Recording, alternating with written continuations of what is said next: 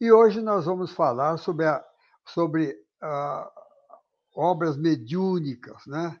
sobre a literatura mediúnica espírita. E falo literatura mediúnica espírita porque existe literatura mediúnica que não é espírita. Por exemplo, no século XVIII já havia o livro do Emanuel Swedenborg, um engenheiro mineralogista sueco que era médium muito antes de Kardec, no século XVIII. Ele fazia desdobramentos, ele tem, um, tem livro até, houve até seguidores dele, pessoas que seguiram, ele chegou a formar assim uma, uma pequena corrente de seguidores. Entre eles a famosa Helen Keller, aquela uh, americana cega, surda e muda, que chegou até a fazer palestras, etc. Além dele, tem o reverendo, também protestante, reverendo uh, Veil Owen, né? Veil Owen, que escreveu A Vida Além do Véu. Então, o, o, muita gente confunde a mediunidade e fala que é fenômeno espírita. Eu falo não.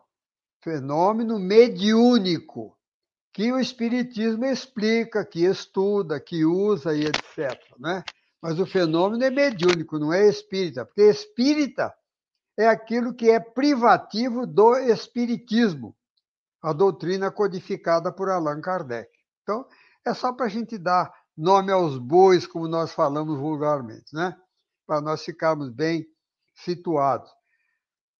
Porque, na verdade, o fenômeno mediúnico né, já existe na Terra. Até Sócrates, cinco séculos antes de Jesus, Sócrates já usava mediunidade.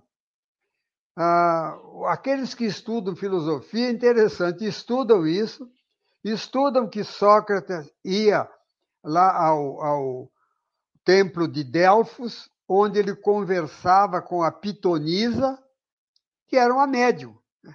Só que ela ficava num lugar assim especial e tal, e ele dialogava. Sócrates tinha uma, um conhecimento profundo da imortalidade da alma, do, da continuidade mesmo da vida e da comunicabilidade dos espíritos, porque ele conversava com o seu daemon, quer dizer, o seu protetor espiritual. Por isso é que ele enfrentou assim tranquilamente a morte a que ele foi condenado. Né? Ele tomou a cicuta, porque era obrigado a, a se suicidar, a tomar a cicuta. Ele disse: Não, não precisa ninguém me, me botar a goela abaixo, não. Eu fui condenado, eu tomo. E tomou a cicuta e desencarnou tranquilamente. Né? Então, isso cinco séculos, quase cinco séculos antes de Jesus. Né? Mas no Velho Testamento, nós temos lá, no Deuteronômio, no capítulo 18, a proibição de se consultarem os mortos. E eu falo que a maior prova de que os mortos se comunicam é pela proibição, porque ninguém proíbe aquilo que não existe. Se existia, Moisés proibiu. Por quê? Porque havia um, um, um, um excesso, né? Uma, um, um, um abuso nessas comunicações. Então Moisés proibiu. Está lá no Deuteronômio, no capítulo 18. Mas a verdade é que uh, nós sabemos que o rei Saul conversou com a pitonisa de Endor, que era a médium, a médium de Endor, né? Conversou com ela, ela conversou com ele, reconheceu, ele foi disfarçado, mas ela reconheceu que era o rei Saul. Está lá na Bíblia, não sei como é que esse pessoal não, não, ah, não aceita. As pessoas que leem a Bíblia, que estudam a Bíblia, é lá, comunicação do rei, uh, do, do, de, do antigo protetor dele, o antigo profeta dele, né?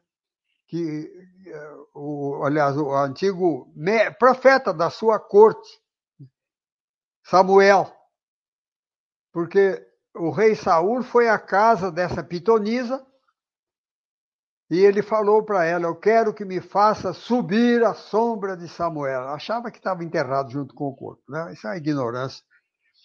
E ela, e, a, e, a, e ela disse: Quereis me perder? Porque o rei Saul mandava desterrar ou mandava executar, prender os adivinhos, os, os quiromantes, etc. Esse pessoal que mexia com o além.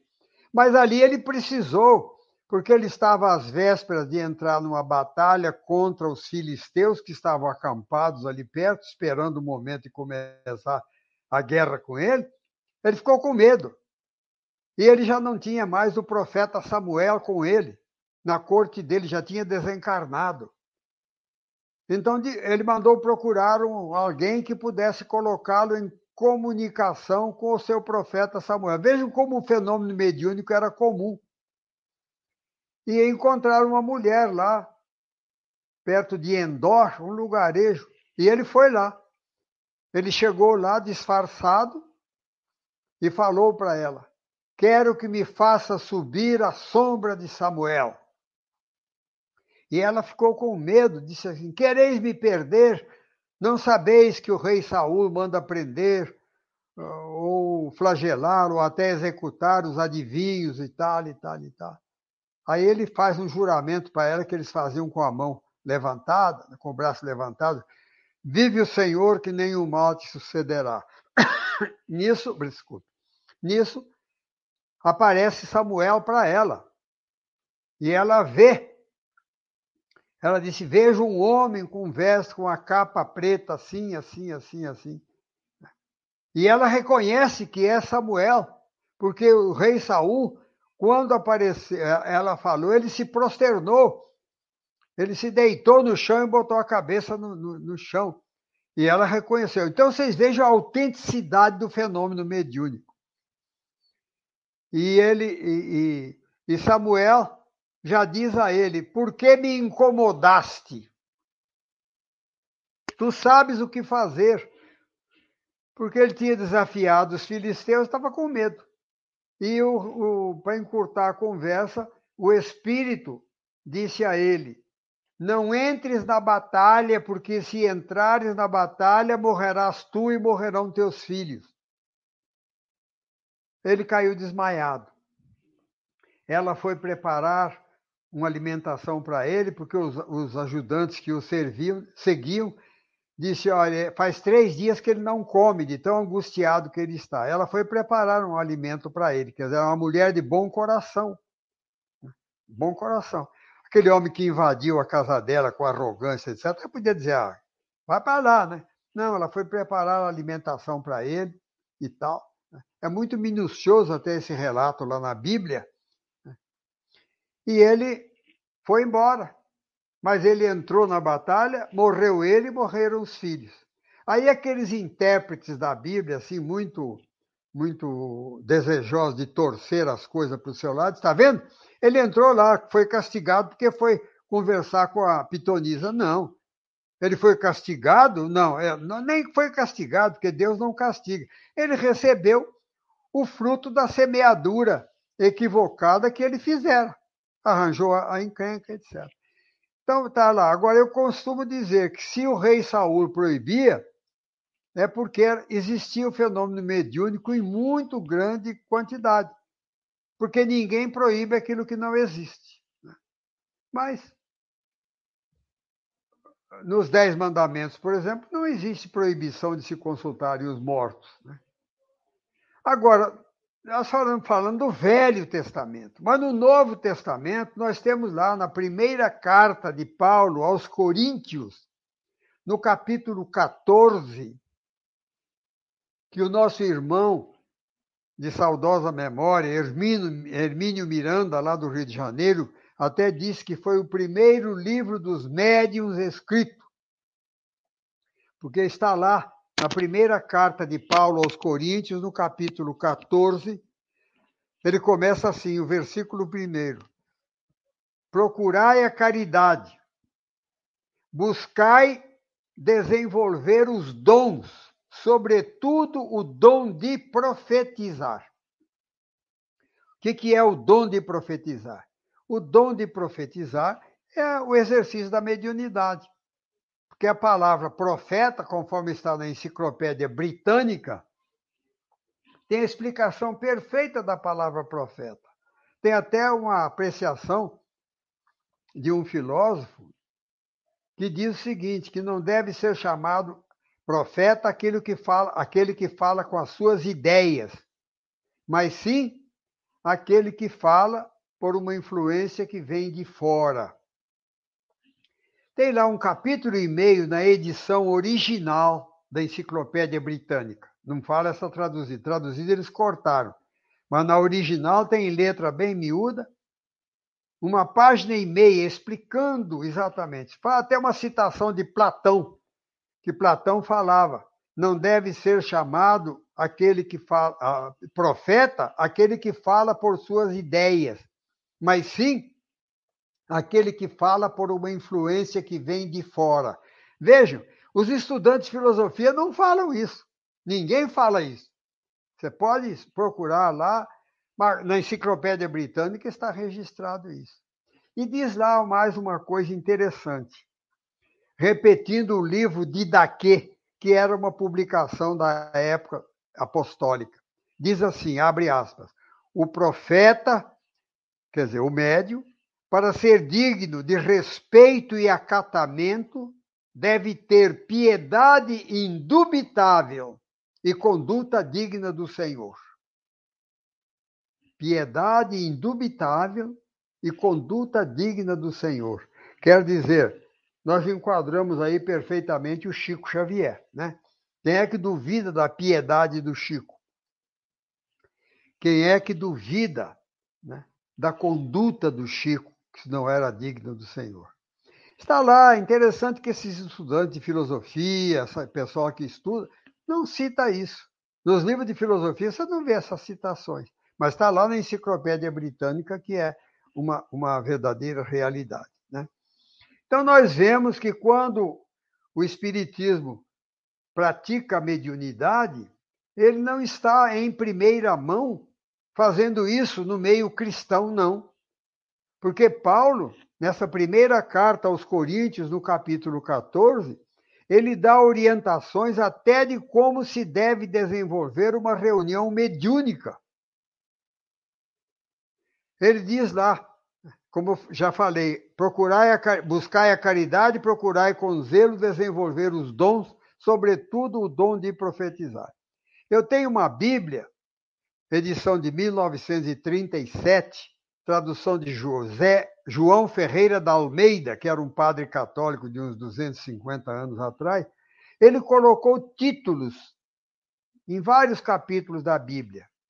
Esse capítulo ele colocou lá, da necessidade de ordem no culto. O que, que é culto?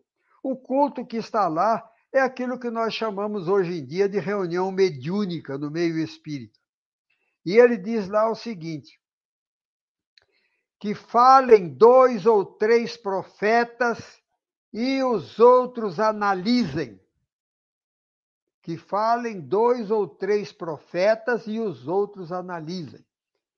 Para evitar o encantamento, mas que beleza! Olha que palavras lindas que ele falou, olha que beleza. Mas peraí, qual é o conteúdo disso? Está de acordo com o Evangelho de Jesus ou está contra? Não é? Então, essa análise crítica para evitar o encantamento está lá desde o tempo do apóstolo Paulo. Desde o tempo do apóstolo Paulo. E ele fala mais o seguinte: não proibais a fala em língua estrangeira, mas há necessidade que haja um intérprete. Porque se falar língua estrangeira não, não houver intérprete, ninguém aproveita a comunicação. Vejam também a objetividade de Paulo. Não é bonito, mas falou meia hora numa língua estranha. Né? Mas o que, que ele falou? Ninguém sabe, porque ninguém entendeu. Isso aí não tem sentido. Paulo já via isso há dois mil anos. Hoje há umas correntes religiosas aí, dizem que o Espírito Santo comunica, etc. e tal, também numa língua engrolada que ninguém entende. E se eles lessem a primeira carta de Paulo aos Coríntios, no capítulo 14, eles teriam orientação contra isso. E Paulo ainda fala mais sobre os vários tipos de mediunidade, que ele chama de dons. Dom de curar, dom de falar línguas estranhas, e etc. Depois fala assim: o dom de discernir espíritos.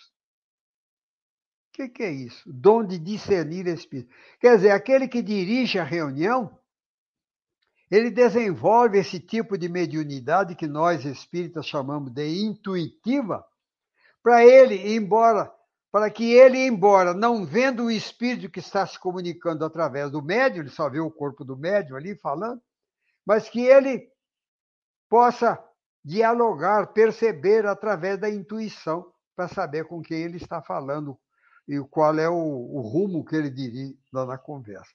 E assim mais. Mas nós não viemos aqui falar só mediunidade. Eu fiz esse introito porque eu sei que algumas pessoas que estão a nos ouvir não são espíritas. Então eu sempre dou um embasamento, mostrar que o espiritismo não trouxe a mediunidade pela vez primeira na Terra, não. Porque tem gente que, quando ouve falar assim, ah, é espírita, ah, negócio de espiritismo, é comunicação, ah, isso é coisa de espírito. Não, senhor. Isso é coisa do cristianismo. Até antes de, de Jesus, conforme eu falei aqui, né, de Sócrates, que ia lá antes, quase cinco séculos antes de Jesus, ele ia ao templo de Delfos através da pitonisa, que era uma médium, conversar com o seu protetor espiritual. Agora, os estudantes de, de, de os estudantes de filosofia não, não, não, não se aprofundam nisso, né? não interessa.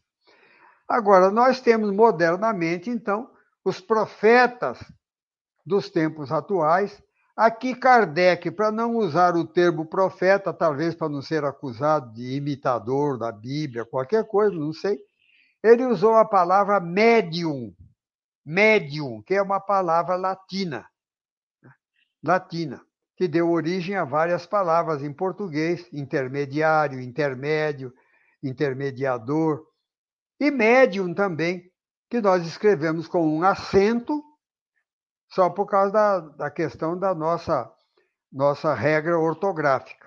Mas a palavra é eminentemente latina, médium. E dentre os grandes médios que nós tivemos aqui na Terra, né, já citei aí Swedenborg, o, o reverendo Daley Owen, mas modernamente no Brasil nós temos Chico Xavier, esse astro que brilhou aqui na Terra durante 92 anos. Né? Temos Divaldo Franco, José Raul Teixeira, Ivone A. Pereira, né?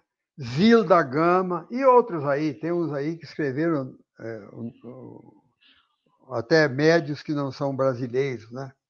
etc. Escreveu o romance A Vingança do Judeu, o Faraó de Menerftá, etc. E tal, né?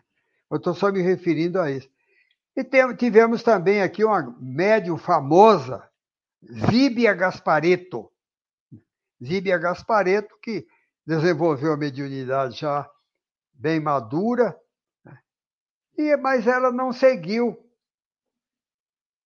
o, a trilha que seguiu Chico Xavier, seguiram esses outros médios que eu falei aqui, Divaldo, Raul, Ivone, Zilda Gama, etc. Não, porque esses seguiram o exercício da mediunidade dentro dos parâmetros do Evangelho, né? seguindo principalmente esse ensinamento. Né? De graça recebeste, de graça dai. Zíbia Gaspareto, com todo respeito que nós temos pela sua memória, porque ela está desencarnada, desencarnou aos 92 anos, há dois ou três anos atrás, né? ela comercializou a sua mediunidade. Né? Vendia os romances dela para lucro próprio ficou rica, ficou muito rica mesmo. Né? Porque o fenômeno mediúnico atrai. E os livros dela, literariamente falando, são de qualidade. Agora, doutrinariamente falando, não. Nós não podemos incluí-lo na literatura espírita. Ela está incluída na literatura mediúnica. Desculpe. Como também outros médios aí, vários médios que escreveram livros. Eu até fiz uma análise desses trabalhos, né, de muitos livros que estão aí na contramão dos ensinos espíritas. Eu não vou citar aqui os médios, mas quem quiser, procure na internet a editora Evoc, E-V-O-C, que é até fundada por um, uma pessoa aqui de Minas, está lá no Paraná, mas é fundado por uma pessoa aqui de Minas. Ou alguém que não lembrar, que tiver dificuldade, quiser saber, mande um e-mail para mim, que eu mandarei o endereço da Evoc. Mas se você puser lá no Google, Evoc, vai aparecer. E lá no Evoc eu tenho dois livros publicados. Um livro sobre temas espíritas, são artigos que eu escrevi, e outro livro de análise de obras mediúnicas. E lá então eu analiso muitas obras mediúnicas que eu não considero espíritas. Porque espírita, para mim, é quem se pauta dentro dos parâmetros do Evangelho de Jesus e dos ensinamentos esclarecedores de Kardec. Fora disso, não é espiritismo. É mediunismo. Então, quando a pessoa recebe, quer dizer, eu recebi uma obra mediúnica, tudo bem, é mediúnica, mas não é espírita. E há aí uma meia dúzia de médios que ganharam até dinheiro, talvez, vendendo seus livros, né? e não são mediúnicos. Então, quem quiser, escreva para EVOC, E-V-O-C, e vai receber uh, orientação nesse sentido. Então, a literatura mediúnica mais uh, legítima que nós temos é a do Chico Xavier, mais esclarecedora. Nós temos do Divaldo também, do Zé Raul Teixeira, da Ivone A. Pereira, de Zilda Gama, etc. Mas quem descreve realmente o mundo espiritual né, é, através de Chico Xavier, a obra de André Luiz, que são 16 livros. Agora, 13 deles dão detalhes da vida espiritual. Né? Há alguns que, há três livros dele, que não, não tratam disso. Por exemplo, Evolução em Dois Mundos, né? Mecanismo da Mediunidade, etc. Mas os, Nosso Lar, por exemplo. Nosso Lar é um livro que se notabilizou porque foi a primeira descrição pormenorizada de como se organiza a vida no mundo espiritual. A partir da desencarnação do próprio autor do livro, que foi para uma zona de sofrimento, porque ele é, teve uma vida desequilibrada, etc. e tal, não era, não tinha uma ligação com os poderes maiores da vida, com Deus, com Jesus, com os bons espíritos, etc. Ele vivia à margem disso tudo. Ele foi para um lugar que estava de acordo com a vida que ele vivia. Porque nós aqui, enquanto estamos na Terra, estamos elegendo o nosso futuro espiritual. Porque não há mudanças nisso. Se você procura viver uma vida, uma vida equilibrada, de respeito a Deus, ao próximo, à própria vida, etc., você vai, claro que você vai para um lugar onde você será recebido de acordo com a sua maneira de pensar, de falar e de agir. A natureza não dá saltos nem para frente nem para trás. É a, a morte é uma verdadeira revelação das verdades. Então, nós temos na, na obra de Francisco Cândido Xavier 13 livros que nos esclarecem muito a esse respeito. A começar por nosso lar. Porque até nosso lar nós tínhamos informações do mundo espiritual e tal, mas não, não tínhamos assim coisas muito concretas, a não ser nessas obras que eu citei já de do Swedenborg e de Dale Owen, mas não era fora do meio espírita. Agora, a partir de Nosso Lar, um livro que espantou até muitos espíritas, né? E quando surgiu o Nosso Lar, eu estava com 18 anos de idade. E muitos espíritas falavam, né? Então você acha que tem casa lá, que tem construção, que tem. E aí eu ouvia os espíritas mais é, ponderados e assim, o que, que você acha? Que a gente vai ficar flutuando em cima de nuvens? Né? Porque tem até um bolero aí que fala o amado que perdeu a amada diz que vai encontrá-la sobre nuvens de algodão. Né? Isso é uma fantasia. Né? Agora, quando você fala em nosso lar, que nosso lar tem escolas, tem hospitais, tem universidade, tem ruas, tem jardins, tem pomares, tem plantação, tem o bosque das águas. Tem gente que fala, ué, mas eu falo, como é que você acha que você vai ficar flutuando no ar igual um, um, uma gaze que foi levada pelo vento? Como é que fica a nossa concepção de corpo espiritual que Jesus mostrou fartamente durante 40 dias? Ele se apre apresentava com seu corpo espiritual. Porque, veja bem, outro dia ainda eu falei numa palestra, não foi o espírito de Jesus, a alma de Jesus que foi, não era Jesus mesmo com seu corpo espiritual.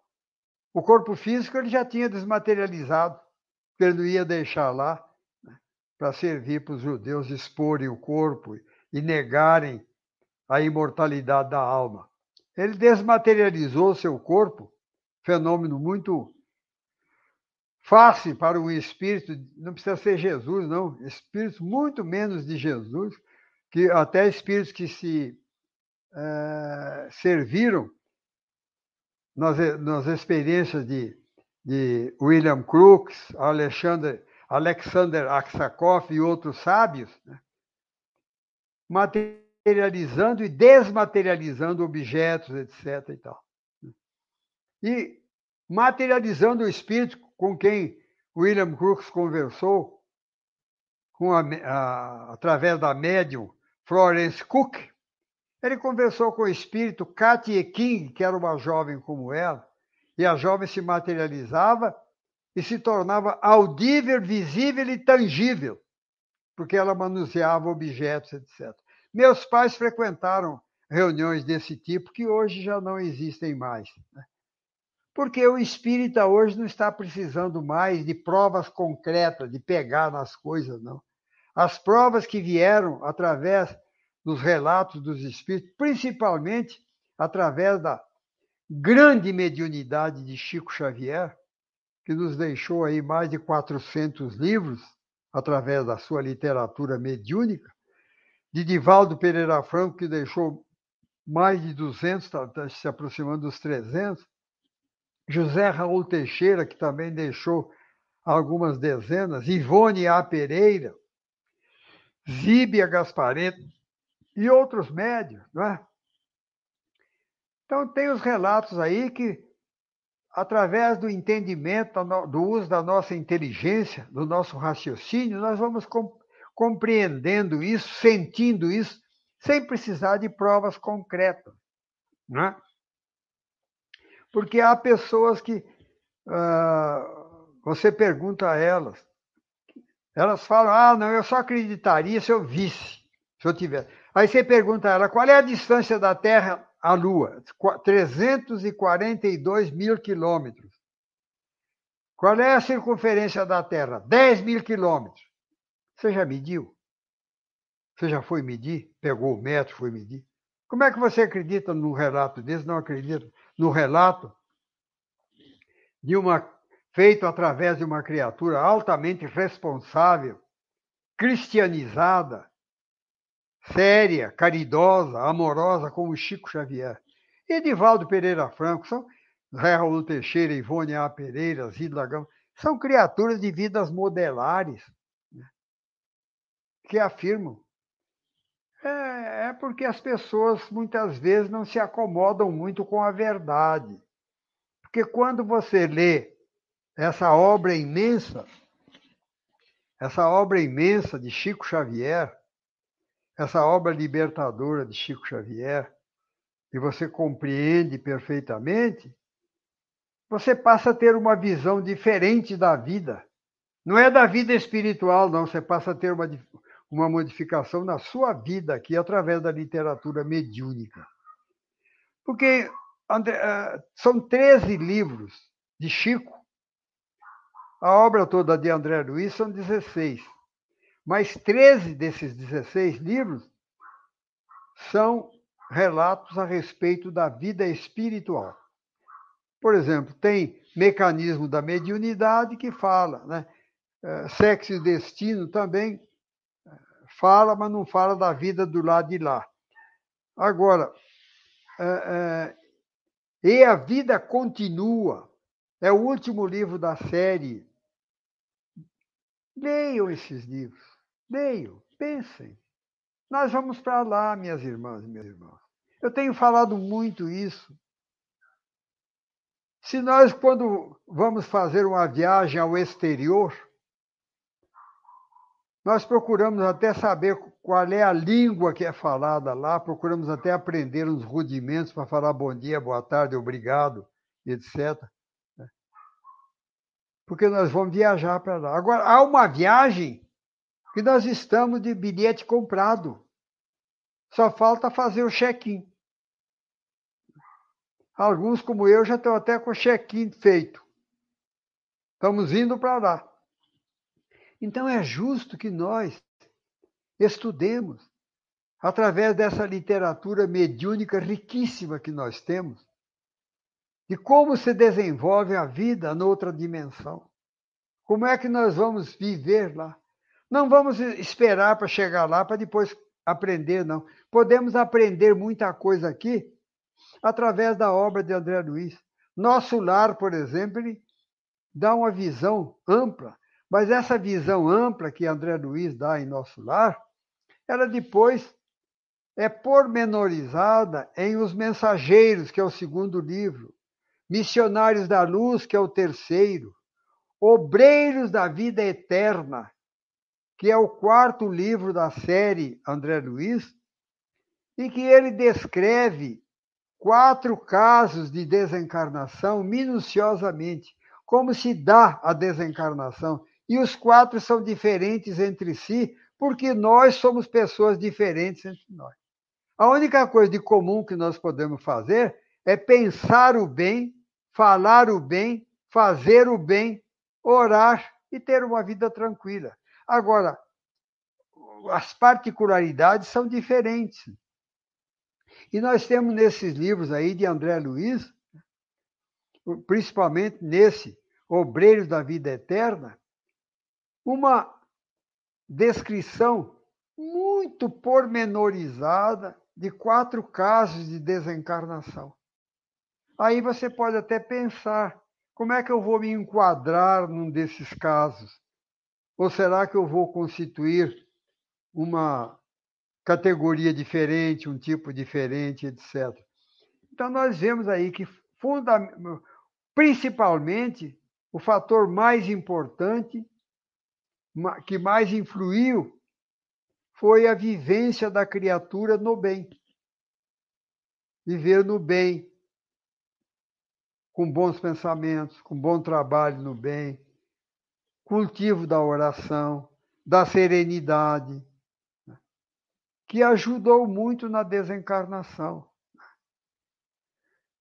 No livro No Mundo Maior, né, nós temos também ali lições muito interessantes, até muito interessantes para quem estuda psiquiatria, psicologia, porque ali há informações, inclusive, sobre o cérebro humano. Né. Você lendo esse livro, você tem ali muitas informações interessantíssimas. Depois você tem libertação. Libertação é um, é um livro que trata de um caso particular de uma senhora que estava sendo desencarnada por trabalho de espíritos das trevas.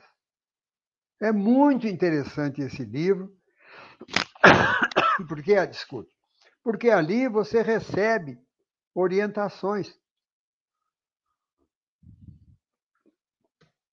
Você vê que essa senhora vivia num lar completamente desguarnecido de proteção espiritual. Porque ela era uma religiosa que ia ao templo orar, assim, sem maiores preocupações com a vida espiritual. E na sua casa não havia, a casa dela estava aberta completamente. E você, através da obra de André Luiz, você aprende, aprende mesmo, principalmente no, no terceiro livro, Missionários da Luz, que eu até saltei aqui quando eu falei. Você vê as barreiras que você forma no seu lar que impedem a entrada de espíritos perturbadores. Mas como é que você faz? Você faz despacho, acende vela? Não. Planta comigo ninguém pode na porta, ou espada de São Jorge? Não. Nada disso. Isso aí são crendices populares. Você aprende no livro Missionários da Luz que a própria vivência da criatura ou das criaturas que habitam um lar, essa vivência cria energias positivas que impedem a entrada de espíritos perturbadores no seu lar. Isso é muito claramente mostrado lá no livro. Não é só orientação teórica, não.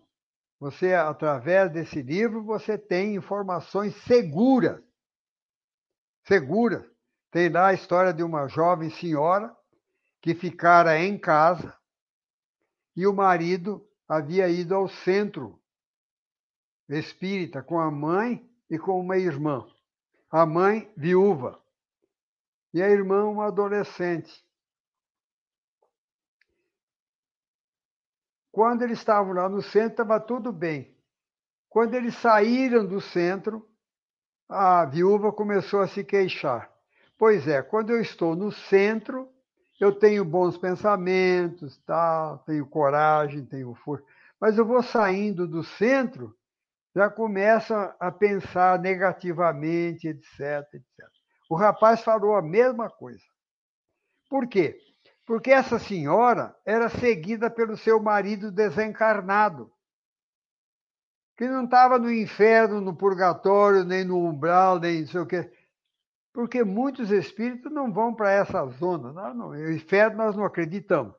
Mas sabemos que existem zonas de sofrimento, onde se agrupam espíritos que têm mais ou menos a mesma maneira de pensar, de sentir, de falar e de agir. São os agrupamentos por afinidade onde estão reunidos, por exemplo, os vingativos, onde se reúne aqueles que gostam muito de dinheiro, só que ficam lá perturbados, né? imaginando que estão pegando dinheiro, ouro, como está lá no quinto livro de André Luiz, No Mundo Maior.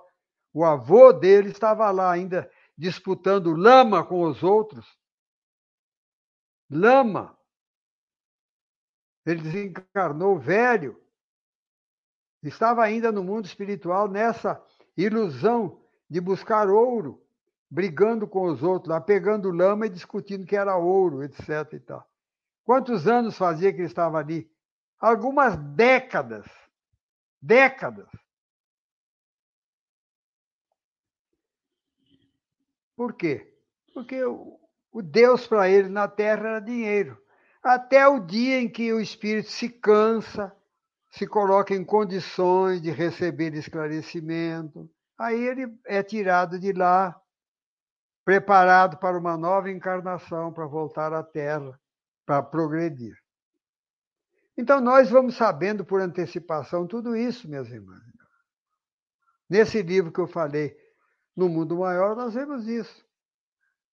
Mas voltando ao livro Missionários da Terceiro, essa senhora, o marido dela não tinha ido para a zona de sofrimento nenhum, porque estava só interessado na vida comum, no dia a dia, e agarrado à mulher. Ele desencarnou, ficou agarrado à mulher, mas ele é, não era uma pessoa que pensasse positivamente, que tivesse ideais superiores, que orasse, não. Era uma pessoa que estava vegetando por aí. E ele desencarnou, ficou agarrado na mulher. Porque o pensamento deles era igual. Porque se ela fosse uma criatura voltada à oração, voltada a ideais superiores, ele não teria acesso a ela. Mas é como eles pensavam da mesma maneira, a lei de sintonia fez com que ele ficasse ligado a ela. É como eu aprendi aqui em Minas. Vocês sabem que eu não sou mineiro nativo, sou adotivo. Mas eu aprendi aqui. Mineiro fala lé com lé, cré com cré. Né? Então é isso. E quando eles saíram do centro, ele que havia ficado lá de fora, porque ele não tinha condições vibracionais de entrar lá, também não tinha interesse de ouvir coisas para ele eram enjoativas, falar do evangelho de Jesus, de bem, de amor, de paz e tal, servir a Deus na pessoa do próximo. Ficou lá do lado de fora. Na hora que ela saiu, quando ela começou a ter aqueles pensamentos, ele voltou. E o rapaz que frequentava a chamada Zona do Meretri, que é aquele lugar desequilibrado que havia naquele tempo ainda, uma parte da cidade, uma parte de um bairro onde ficavam aquelas criaturas que vendiam os seus corpos. Né? Ele, apesar de ser casado, ele frequentava ali e tinha dois espíritos daquela região que ficavam junto dele, sugando energias dele, etc. E, tal. e aí os dois começaram a dialogar. Pois é, a gente está lá dentro, não tem pensamento desequilibrado, mas chega aqui fora, começa com esses pensamentos e tal. Eles próprios sentiam que os pensamentos deles não eram de acordo com o evangelho, etc. E tal. Por quê? Porque eles começavam a pensar aquelas coisas que eram agradáveis a eles, eles atraíam de volta, davam entrada para os espíritos. Porque nós é que damos entrada a espíritos que venham nos falar, fazer falar coisa, contar anedota suja, ter pensamentos ruins. É porque você tem. Se você estiver pensando em coisas boas, quando vier um pensamento desequilibrado, você, Jesus, me ajuda que eu me equilibre.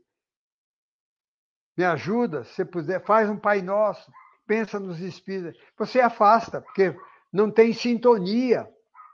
Você tira da tomada o aparelho do camarada. Agora, se você começa a pensar e sentir, é, aquilo até que não é tão ruim, até que é bom e tal. E o rapaz começava a rememorar as sensações que ele vivenciava lá. Então os espíritos chegavam. A mulher também começava com aquela mãe dele, com aquelas queixas, aquelas coisas, reclamação da vida e tal e tal. O marido chegava e aí juntava. Aí a jovenzinha, ah, inspirada por Alexandre, o mentor espiritual que estava acompanhando os três de volta para casa, a, a, tentou falar algumas coisas, a mãe mandou ela calar a boca. Você não entende, você é muito criança para entender a vida e tal, e deixou para lá. Agora, de, de, de toda essa conversa, a gente tem uma lição extraordinária que vem exatamente exemplificar aquilo que nós falamos agora há pouco. André Luiz começou a ficar preocupado Ora, esse homem deixou uma mulher digna em casa tomando conta do filhinho deles. Esse homem tem a participar da sua vida sexual desregrada lá na, na zona do meretrício, como está no livro, esses dois espíritos. são partícipes dele.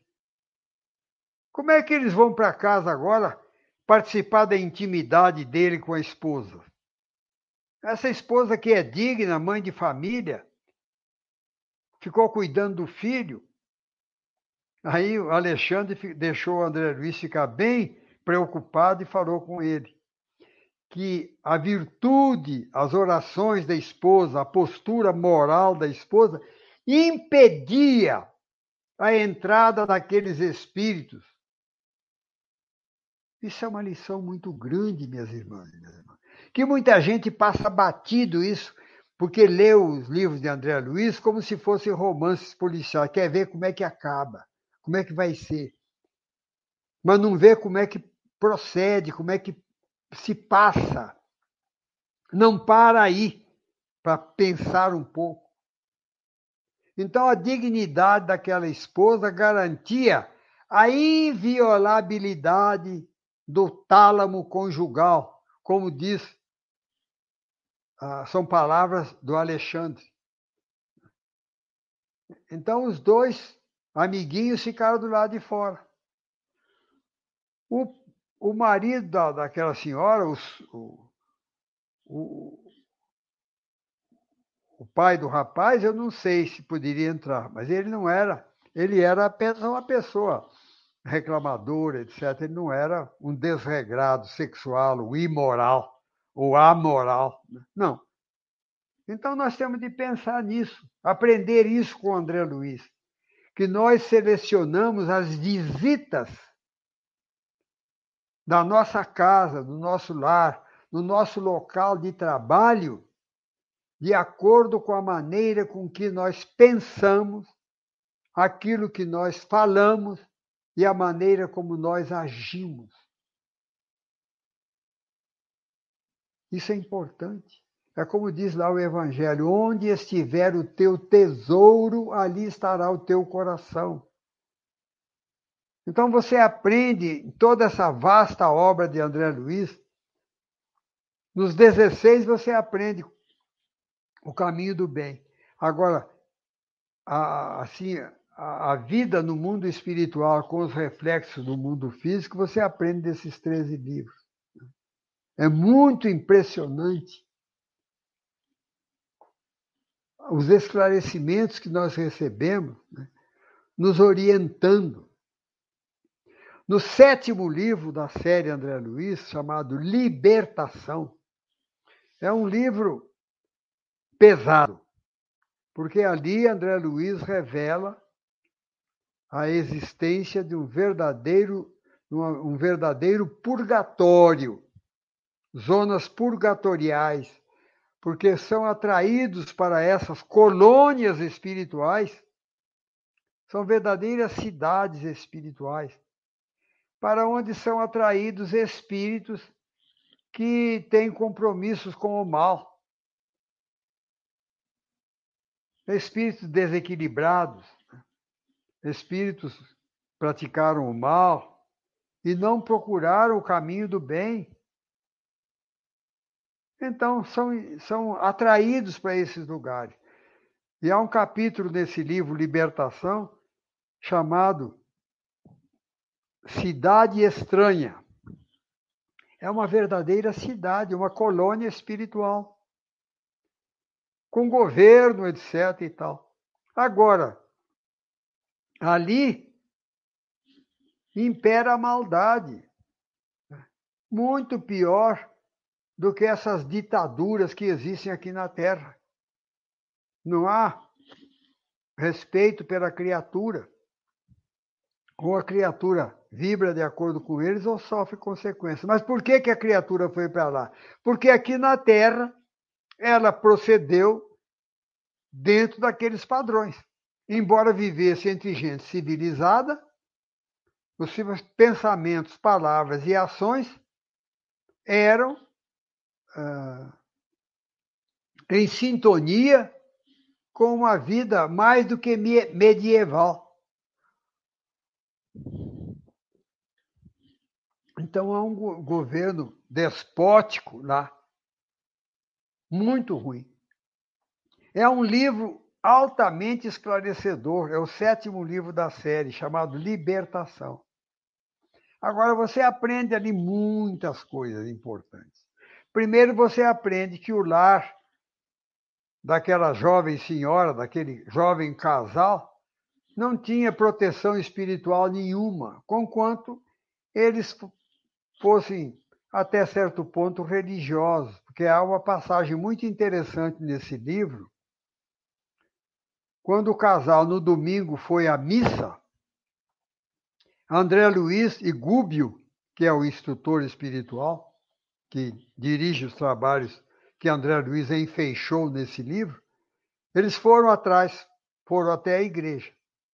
E André Luiz se espantou lá, porque ele olhou na, em alguns nichos que havia no templo, havia luz, luz espiritual. E André Luiz falou: Ué, mas no segundo mandamento das leis de Deus não está lá que nós não devemos adorar ídolos? Como é que esses, esses, essas imagens estão, projetam alguma luz? Aí o instrutor Gúbio disse: a luz que você vê aí não é criada pelo espírito que aquela imagem representa, não. O espírito não tem nada com isso. Essa luz é projetada pelas pessoas que oram olhando para aquela entidade. Aí eu pensei, então a gente busca raciocinar. Então eu posso produzir luz na minha casa. Se eu faço o culto do evangelho no lar. Se eu oro, eu não preciso botar uma estatueta lá para eu projetar a luz. A luz se faz no ambiente. As paredes vão ficar impregnadas de luz. Não vai ser uma luz esfuziante aí que os espíritos cheguem, mas você tem ali alguma luminosidade representando o equilíbrio, o espírito do evangelho, etc. Então, você cria um ambiente no seu lar de energias positivas. Energias positivas que não é trazida pelos espíritos, não. Somos nós que criamos. Os espíritos podem trazer, mas eles trazem se nós estivermos para nos ajudar, para trabalharem conosco. Então, nós vemos aí, nesse livro, esclarecimentos extraordinários sobre como nós nos conduzirmos. E aquele, aquele André Luiz e Gúbio, que foram fazer a libertação desse casal, dessa senhora, né? trouxeram lições extraordinárias, belíssimas, muito belas, esclarecedoras, que fazem com que nós nos, não nos queixemos da vida, que nós procuremos, através da oração, buscar meios, pedindo a Deus que nos aponte meios para nós resolvermos os problemas que são nossos, não são dos espíritos. Agora, os espíritos estão sempre dispostos a secundar as nossas iniciativas. A iniciativa é nossa. A iniciativa é nossa. Agora eles vêm ajudar. Agora, se você não dá o, o começo, eles não vão violentar a sua maneira de agir, de pensar, de falar e de agir. Nós é que imprimimos o rumo da nossa vida. Aí nós recebemos ou ajuda ou atrapalhação, dependendo de nós. Né? Então nós vemos aí é, é, há ainda outros livros, Entre a Terra e o Céu.